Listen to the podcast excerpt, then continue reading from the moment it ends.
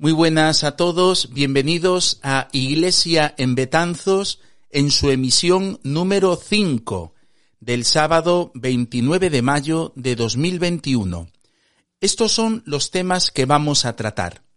Empezaremos con el testimonio de Pablo Carballido en una conversación mantenida con él en la iglesia de Capuchinas en Coruña. Y finalizaremos con el tablón de anuncios. Soy Santiago Pérez, párroco de Betanzos, y sin más, comenzamos.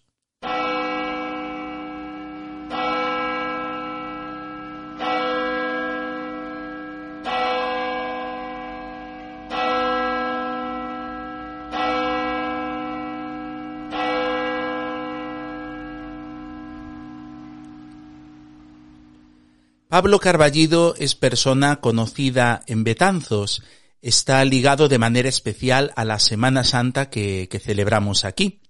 Él ha cantado en varias procesiones, ha participado en el ciclo de música sacra, eh, siendo director del el coro cantabile y también en conciertos, eh, pues cantando como solista.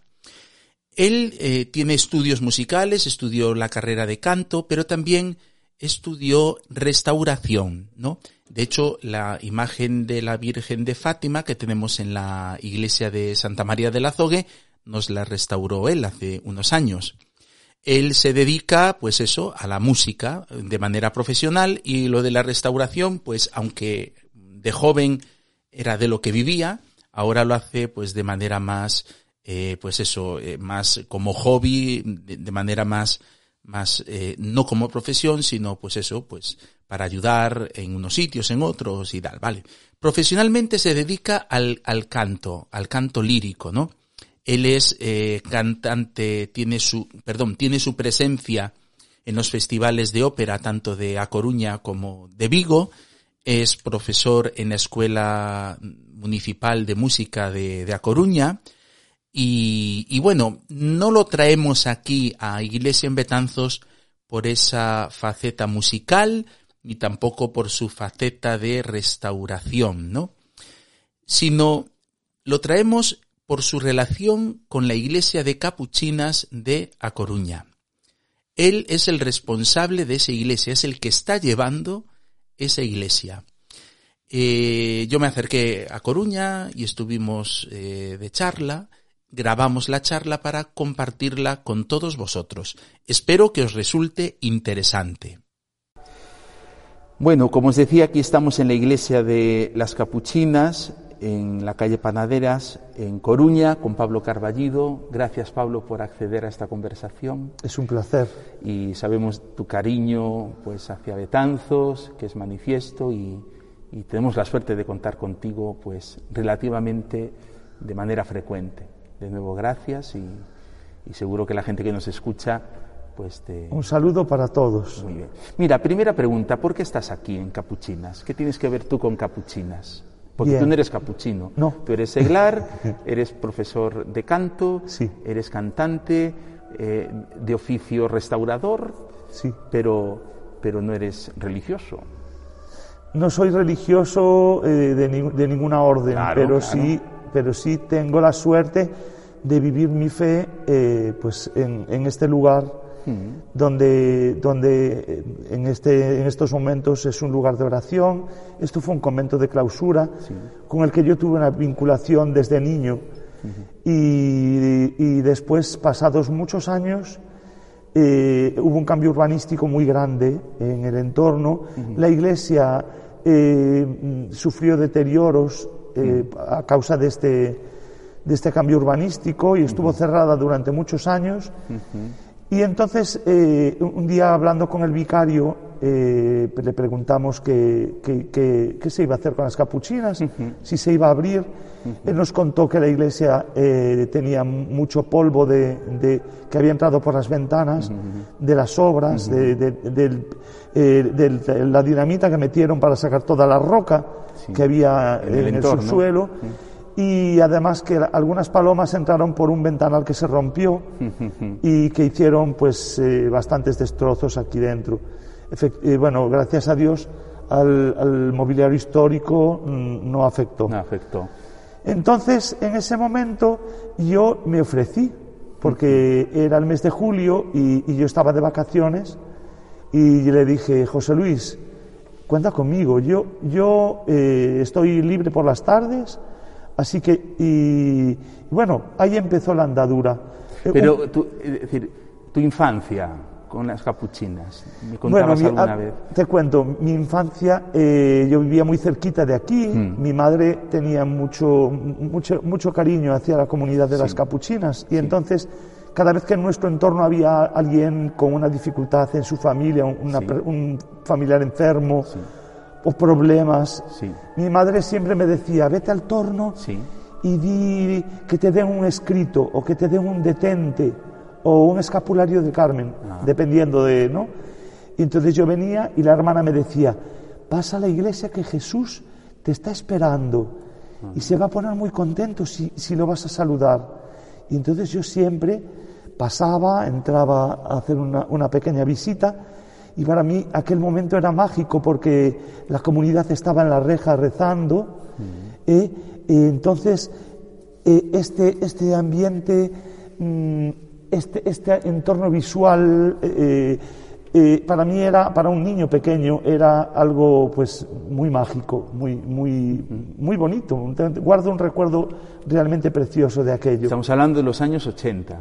70, 70 Años y algo. aún sí. había aquí comunidad de Sí, capuchinas. hasta el 82. hasta el 82, ¿vale? Entonces, cuando ya la, comunidad de religiosas se traslada a Santa Cruz, Santa Cruz de Lians, Santa Cruz de sí. Lians, bueno, pues eh, el convento desaparece, lo que es el convento desaparece. Sí, se convierte Este- en, el, en el Museo de Bellas Artes. claro, pero no queda nada de... de- Muy de poco. lo- claro. Queda eh, una- una- un muro, el muro que, es contiguo a la fachada de la iglesia, es lo que queda del convento. Mm. Claro, lo que queda íntegra es la iglesia. La iglesia es está queda intacta, sí. intacta, intacta. Lo único que al hacer obras alrededor, como tienen que dinamitar, pues para allanar, para poder hacer todos estos edificios, eh, pues se dañan cristales y se convierte en un nido Un de palo- palomar. un palomar, Sí. ¿no? Y está. Pero me decías que el retablo Sí, al retablo no, no fueron porque el retablo estaba re- restaurado recientemente, entonces eh, lo- el brillo de los dorados, pues se ve que a las palomas las, Ah. las asusta. Entonces, eh, el, el- sitio más afectado eran las alfombras, porque ellas se sentían abrigaditas ahí, Sí. Y los bancos. Ah. En los bancos ellas se posaban en el, Claro. en el respaldo y entonces esto era para ellas como si fuera un balneario. Claro, claro. Sí, y entonces llega un momento en el que tú, eh, un grupo de personas que estabais con el vicario, eh, pues os comenta que hay alguien interesado a hacer un estudio ¿no? Sí. en esta iglesia, ¿no? Sí. Eh, yo pregunté a José Luis, a don José Luis, le pregunté qué va a ser de la iglesia de las. Capuchinas ahora que, que ya todo, todo la- las obras acabaron y él me contó que había un historiador que estaba eh, muy empeñado en entrar a hacer fotos y que él no podía dejar de entrar a hacer, a hacer fotos en, en las condiciones que estaba el templo. ¿no? Claro. Y yo estaba de vacaciones en aquel mes y le- me ofrecí, le dije, José Luis, yo eh, estoy de vacaciones y puedo, y puedo, mm, estoy disponible y lo, hago, sí, y lo hago con mucho gusto. Entonces, un grupo de personas de los que estábamos eh, Allí en- comiendo. comiendo, eh, pues también se apuntaron. Eh, Piri Gerardo, Fina Rivas, bueno, un grupo grande de gente, ¿no? Estabais en torno a la congregación de la de los dolores, de los Dolores. sí. Entonces eh, vinimos el primer día, quedamos sorprendidos de, lo- de- la- lúgubre que estaba Sí. todo, de lo bueno, no había luz eléctrica, eh, estaba todo lleno de porquería. Entonces, poquito a poco empezamos a limpiar, empezamos a retirar pues eh, alfombras que estaban llenas de guano, eh, solo se conserva esta que ves aquí Ah, que es la que pudimos, la que estaba menos estropeada Se y la mandamos salvar. a limpiar. Y poquito a poco, pues eh, fuimos eh, arreglando, eh, dignificando el templo para que pudiera volver a ser un lugar de oración. Eh, esto fue en 2012. ah, ¿eh? 2012. Eh, es decir, que dentro de un año haremos 10 Diez años, años de aquí. amigos de las capuchinas. Entonces, don José Luis eh, nos dijo, mirad chicos, ¿y qué os parece si veo que esto funciona, ve- ve- vemos que esto funciona, que aquí estáis contentos, que, que estáis haciendo un bien muy grande a, a la Porque ya, ya estabais abriendo la iglesia. No, en aquel momento no. Solo estabais limpiando y adecentando. y adecentando, sí. A puerta cerrada. Entonces eh, él nos dijo, eh, ¿qué os parece si fo- formamos un grupo de voluntarios para, para darle forma a esto? Se lo presentamos a don Julián y don Julián, mm, pues, que decida.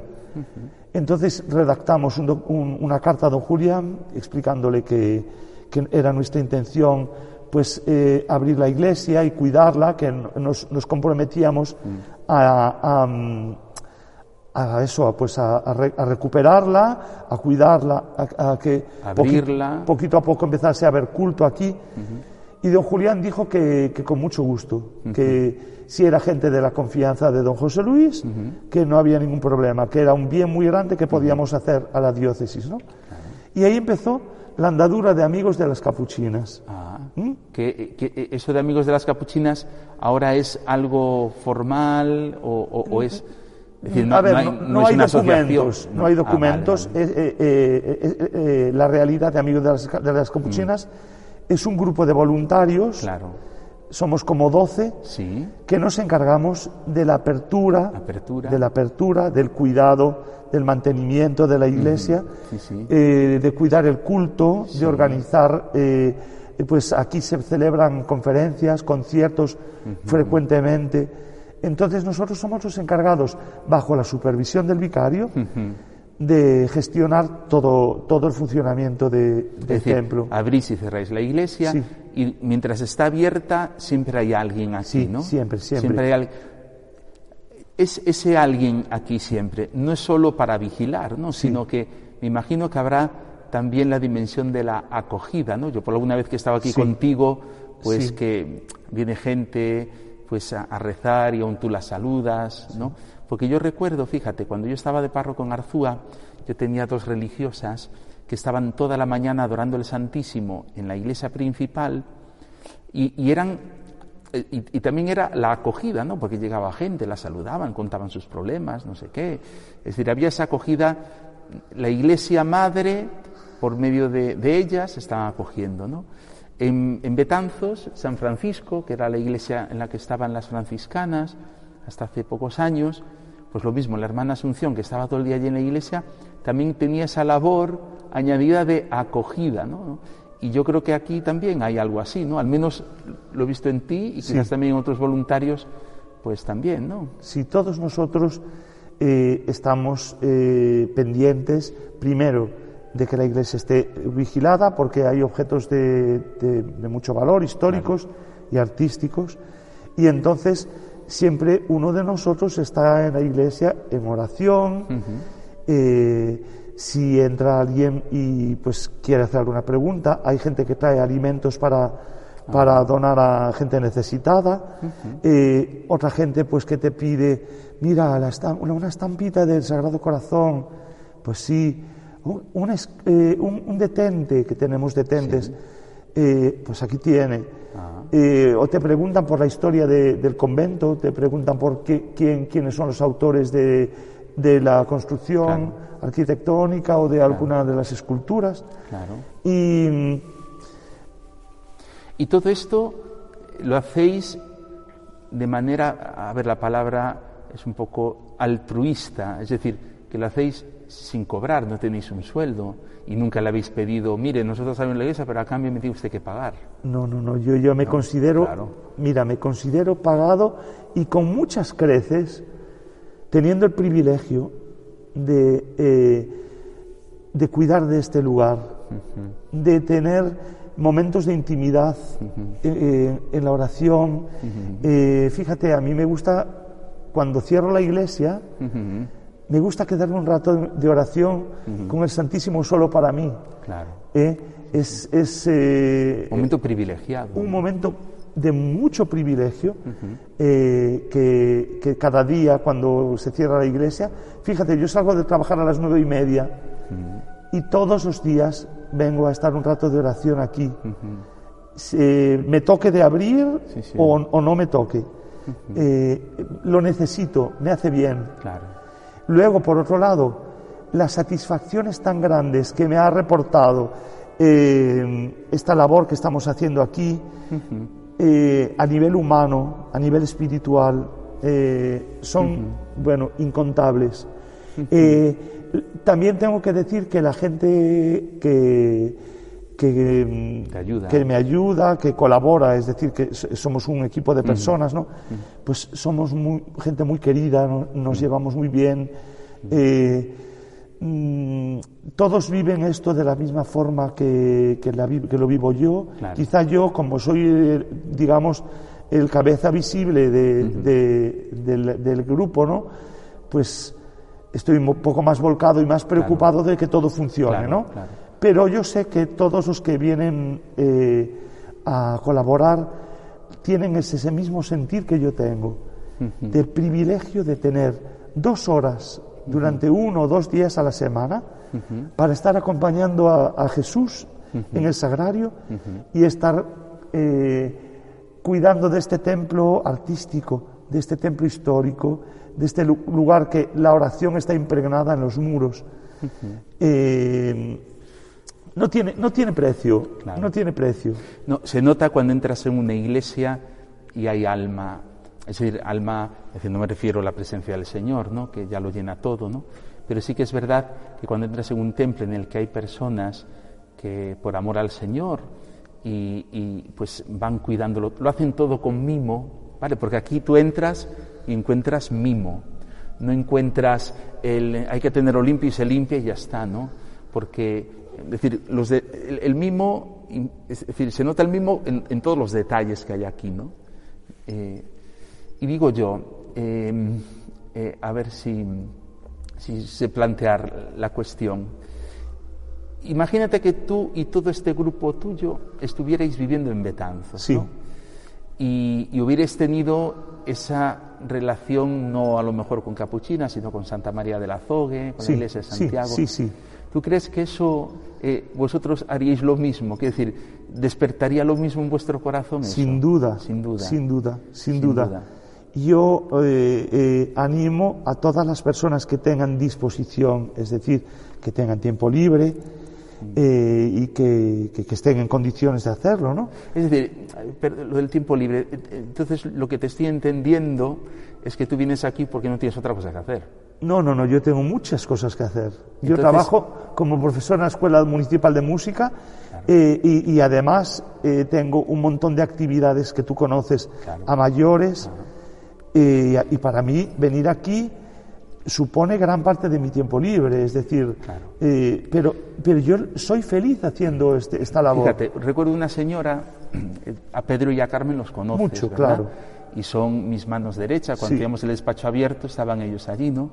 Y siempre había alguna persona que decía, ay, si yo tuviera tiempo, eh, tiempo libre, si yo no tuviera otras cosas que hacer, eh, pues haría, este, sería como Pedro y Carmen, ¿no? Y yo les decía, bueno, pues es que Pedro y Carmen tienen mucho que hacer. Lo que hacen ellos es cuestión de prioridades, ¿no? Sí. Porque en, en tu tiempo no, de no trabajo profesional se te plantean varias posibilidades y es cuando tú buscas prioridades, claro.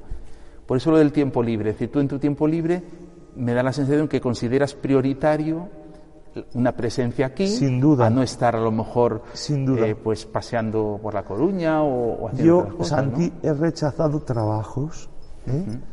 he rechazado trabajos importantes. Sí, lo sé, lo sé. Por, mm, por no desvincularme, por no mm, descuidar el funcionamiento de, amigos de las capuchinas, porque para mí es una parte importante en mi vida, es algo que me hace feliz, que me llena. Entonces, no, no, hay algo que pueda compensarme eh, en este, esta, esta labor que estamos haciendo aquí porque me hace feliz. Luego eh, cuesta mucho el compromiso, eso también es verdad, ¿no? Yo creo que yo en Betanzos pues mira, Betanzos, conoces las iglesias, son impresionantes. Eh, cuando yo llegué, pues por ejemplo, estaba la hermana de un sacerdote que era la que abría la iglesia de Santa María, en Santiago la abrían Pedro y Carmen, ¿no? Claro, la hermana de este sacerdote, pues pobrecita, está en la residencia, pues ya está muy mayor, ¿no? Y luego tuvimos temas de robos, ¿no? Que había unos periódicos y tal. Eh, claro, vosotros estáis centrados en un templo, Sí. ¿no? En Betanzos habría que estar centrado en dos o en tres, ¿no? Yo siempre le dije a la gente que, bueno, que, que claro, si yo me dedicaba a abrir y cerrar la iglesia, me pasaba toda la mañana Eso. abriendo y cerrando, porque no es solo abrir, es que no es solo llegas, abres la puerta y ya está, ¿no? Abrir una iglesia implica pues que te corres Mantenerla. la iglesia y las vas manteniendo, ¿no? Eso es lo que implica, ¿no? A veces nosotros pensamos que es abrir, te abro la puerta, a ver, vengo aquí, abro, me voy a la otra iglesia, abro, eh, y luego más tarde cierro y cierro, ¿no? Pero, pero eso no es la labor, yo creo, ¿no? No, claro que no. Es necesario, es necesario que, que, mm, es decir, la comunidad cristiana que, que hay en Betanzos eh, se conciencie de que las iglesias son un bien de todos, es decir, que es un patrimonio riquísimo y, y tanto espiritual como, como artísticamente, eh, y que son dignas de que, de que sean visitadas y de que en ellas se glorifique a Dios. Señor, claro. Entonces, eh, eh, yo deseo que haya un, un- un- que, que- que, bueno que estas palabras que estamos que estamos teniendo que sirvan de, de acicate para que muchas personas de Betanzos se animen a, a- a dedicar su tiempo o parte de su tiempo a esta actividad que de verdad puedo asegurarte que es una gran riqueza a nivel a nivel humano, a nivel espiritual. Es un privilegio tener durante unas horas eh, la suerte de estar eh, disfrutando de un ambiente de oración, de un am- ambiente de intimidad con el Señor y de y de al mismo tiempo pues disfrutar de un lugar en el que generaciones y generaciones de, de antepasados pues eh, lo cuidaron, lo mimaron y, y- y nos lo dieron eh, en, en la situación en la que está. Claro. Y yo en este caso, pues eh, nosotros lo recibimos en malas condiciones y hemos hecho todo lo que estaba en nuestra parte, en nuestra, de nuestra parte para dignificarlo. No, y va más, y cada vez va más. Y, y gracias a Dios, pues Él nos acompaña y la providencia siempre está ahí. Bueno, pues yo te agradezco todas estas palabras, esta conversación y que la compartas pues, con la gente que escucha Iglesia en Betanzos en formato audio, ¿no? Y, y te lo agradezco de corazón. Y, y sí, a- mi gran ilusión sería esa, ¿no? De, de tener alguna persona pues que tomara desde el corazón, pues eso, pues en Santa María, otras en Santiago, ¿no? Porque aquí abrís por la mañana y por la tarde, ¿no? Nos, eh, eh, generalmente solo por la tarde. Generalmente solo por la Sí, tarde, ¿vale? generalmente abrimos de seis y media a ocho y media Vale. todos los días. Todos los días. Y, y mira, es tan fácil como que, eh, como somos un grupo de personas, bueno, de 10, 12 personas, normalmente pues venimos de dos en dos, dos horas, que a lo mejor uno viene dos días a la semana, otro viene un día solo a la semana, y entonces pues también es un lugar de encuentro. Claro. eh, mm, es un día que no te, no te, no te interfiere realmente mucho en tu, en tu vida, en tu- la organización de, tu- de tus actividades, ¿no? Es decir, los martes de seis y media a ocho y media me toca ir a las capuchinas. ¿Que un martes no puedes? Chicos, tenemos un grupo de WhatsApp donde, chicos, mañana no voy a poder eh, ir porque tengo hora en el médico. ¿Alguien se, se puede encargar? Sí, yo. Siempre hay alguien que se que se presta voluntario. Eh, entonces, realmente, mm, teniendo un poquito, un poquito, poquito de sensibilidad y de querer contribuir, eh, es decir, el regalo más bonito que podemos hacerle al Señor, ¿eh? es uno de los regalos más bonitos, es cuidar de su casa. Claro. Entonces, con un esfuerzo tan mínimo, estamos haciendo un bien muy grande a la comunidad parroquial, porque de esta forma las iglesias están abiertas y se pueden visitar. Claro. Son un lugar de oración donde la gente puede ir a encontrarse con, con el Señor que está en el sagrario. Y al mismo tiempo también es una forma de que visitantes de, de otros lugares pues puedan admirar el valor artístico que tienen. Así que yo animo a todos aquellos que, que vean que les es posible a que se comprometan porque eh, realmente son todo beneficios. El ciento por uno eh, es lo que, lo que recibimos a cambio de ese esfuerzo tan, tan pequeño. Pues muchas gracias, Pablo. Mira, sin permiso de José Luis, ¿por qué no te vienes a vivir a Betanzos? y te traes al coro cantable, claro. Sí. sí, sí, sí, sí. Pero bueno. Me encantaría, porque sabes que amo Betanzos y que allí me siento como en casa, por, bueno, por la, vinculación que tengo contigo, pero también por mucha gente querida que tengo allí y porque siempre me, habéis tratado con, con, muchísimo cariño. Y seguiremos tratándote así. Bueno, que así Gracias, Pablo. A ti, Santi. Creo que ha sido una conversación interesante. Eh, como alguna vez ya expliqué eh, en la iglesia de Santiago y de Santa María, no hemos tenido culto desde, pues durante todo este curso, bueno, desde el principio de la pandemia, ¿no? Tuvimos sí que algún funeral al principio, o, o, intentamos celebrar allí la novena del Sagrado Corazón, que al final acabamos trasladándola a Santo Domingo. Razones por las cuales no hemos tenido culto hasta ahora en esas iglesias. Primero el aforo. Hoy por hoy el 50% permitido en Santa María eh, del aforo total son 44 personas, ¿vale?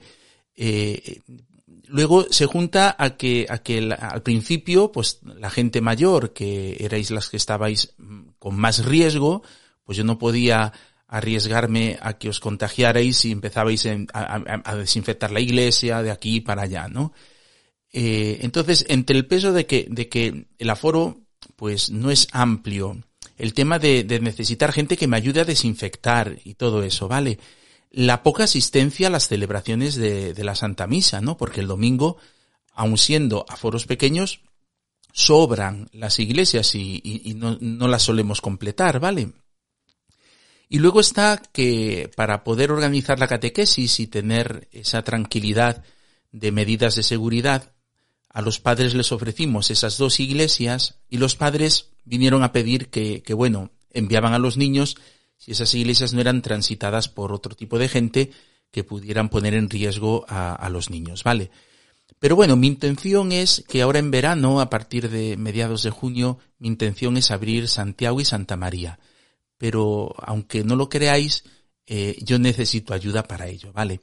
Espero que estas palabras de Pablo Carballido pues nos sirvan de aliciente y ojalá anime a algunos de vosotros a, poder hacer la misma labor, esa labor tan bella que están haciendo en la iglesia de Capuchinas.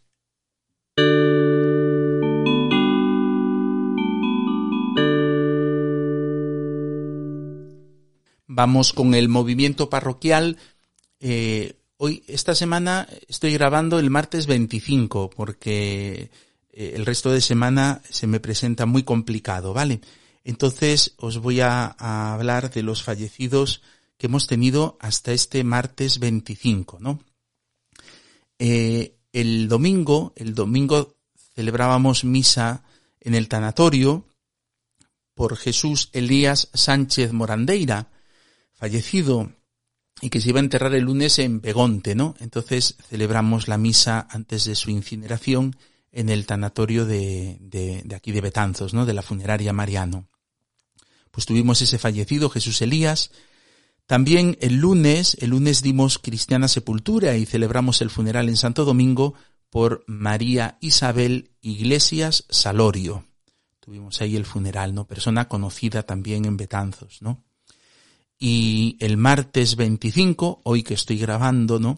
Tuvimos también el entierro y el funeral de Francisco Javier Rodríguez Vázquez, que falleció pues relativamente joven, ¿no? Os invito a pedir por estas tres personas, a elevar ahora vuestra oración conmigo, pidiendo el eterno descanso por Jesús Elías, María Isabel y Francisco Javier. Señor, dales el descanso eterno y brille para ellos la luz eterna. Descansen en paz. Amén.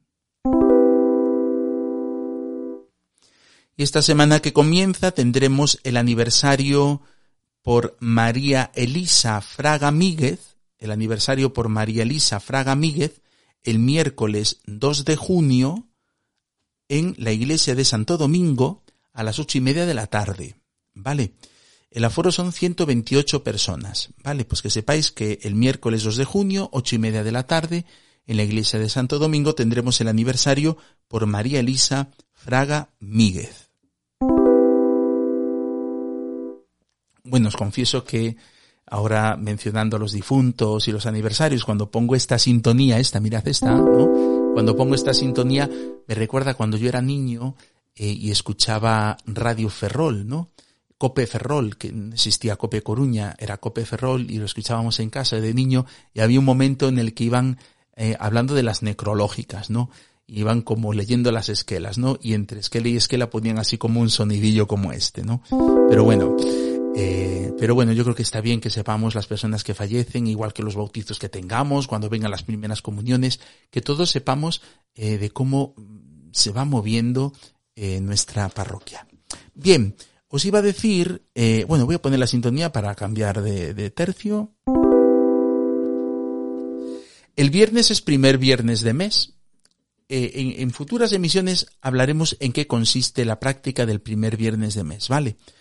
Pero, eh, bueno, el viernes es primer viernes de mes, entonces tendremos adoración eucarística a partir de las seis de la tarde, ¿no? Normalmente lo tenemos a las siete de la tarde, pero por ser primer viernes de mes tendremos adoración eucarística a partir de las seis de la tarde y vendrá un confesor extraordinario a partir de las seis y media, ¿vale?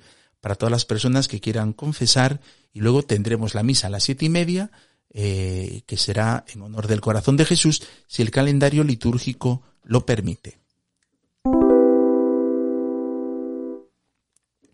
El sábado 5 de junio tendremos eh, reunión de la directiva de Cáritas, que tenemos reunión una vez al mes, y también tendremos la convivencia de los niños de segundo y tercero de catequesis, una convivencia para preparación y celebración de su primera confesión. Así que os invito a que en vuestras oraciones tengáis como o pidáis por, por las intenciones de la directiva de Cáritas y también por todos estos niños que van a celebrar su primera confesión.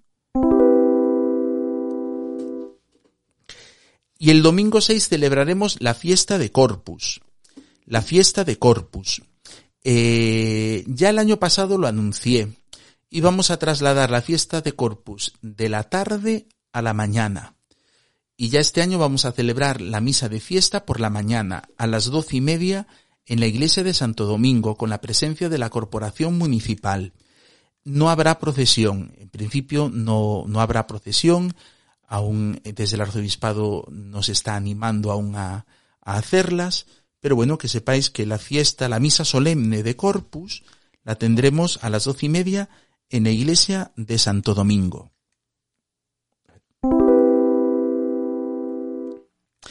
Y siempre nos coincide la fiesta de Corpus dentro de la novena del Sagrado Corazón de Jesús.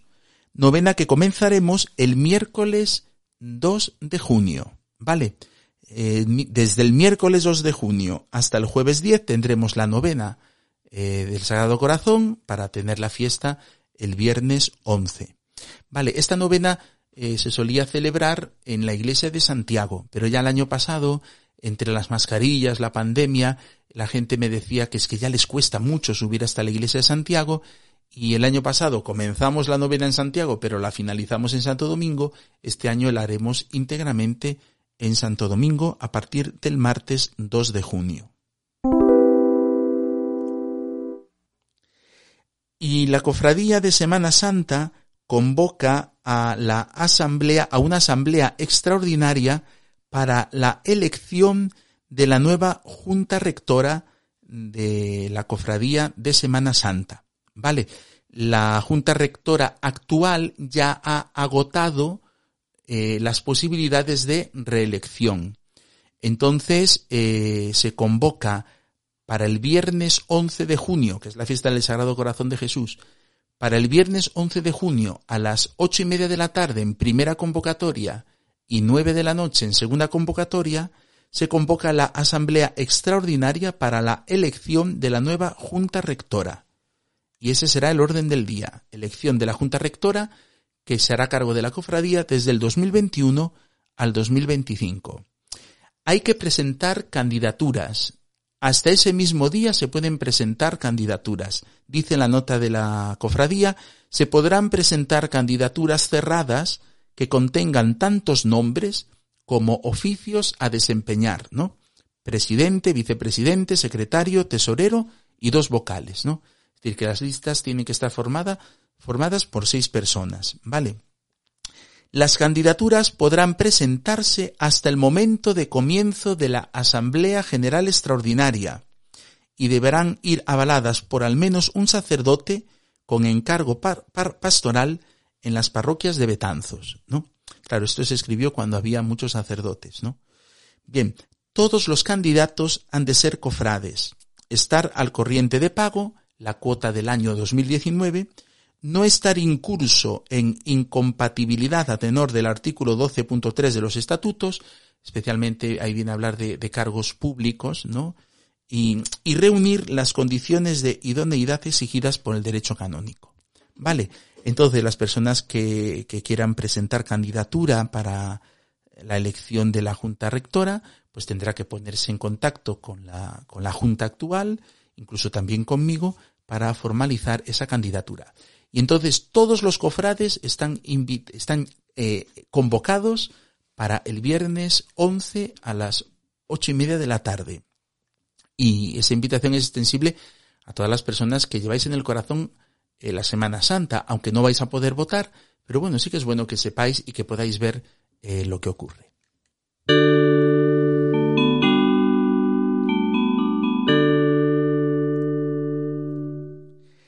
Y llegamos ya al final de esta emisión.